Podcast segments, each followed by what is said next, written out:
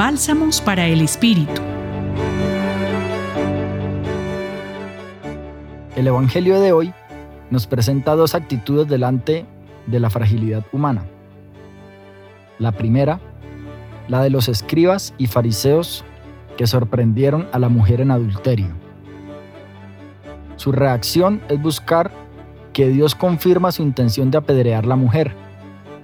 Desean que Jesús apoye su idea de condenarla.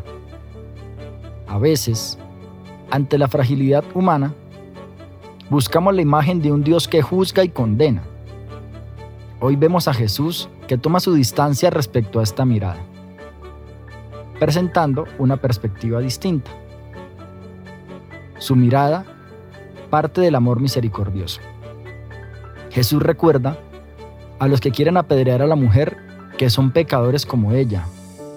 Al tomar conciencia de sus propios pecados, descubren entonces su propia fragilidad. Al igual que la mujer, necesitan del perdón de Dios. Somos todos pecadores, pero llamados a ser misericordiosos con los demás. El perdón de los pecados es una manera concreta de Dios de manifestar su amor hacia la humanidad. La invitación que nos hace Jesús es demostrar este amor con el hermano o la hermana, perdonándolo.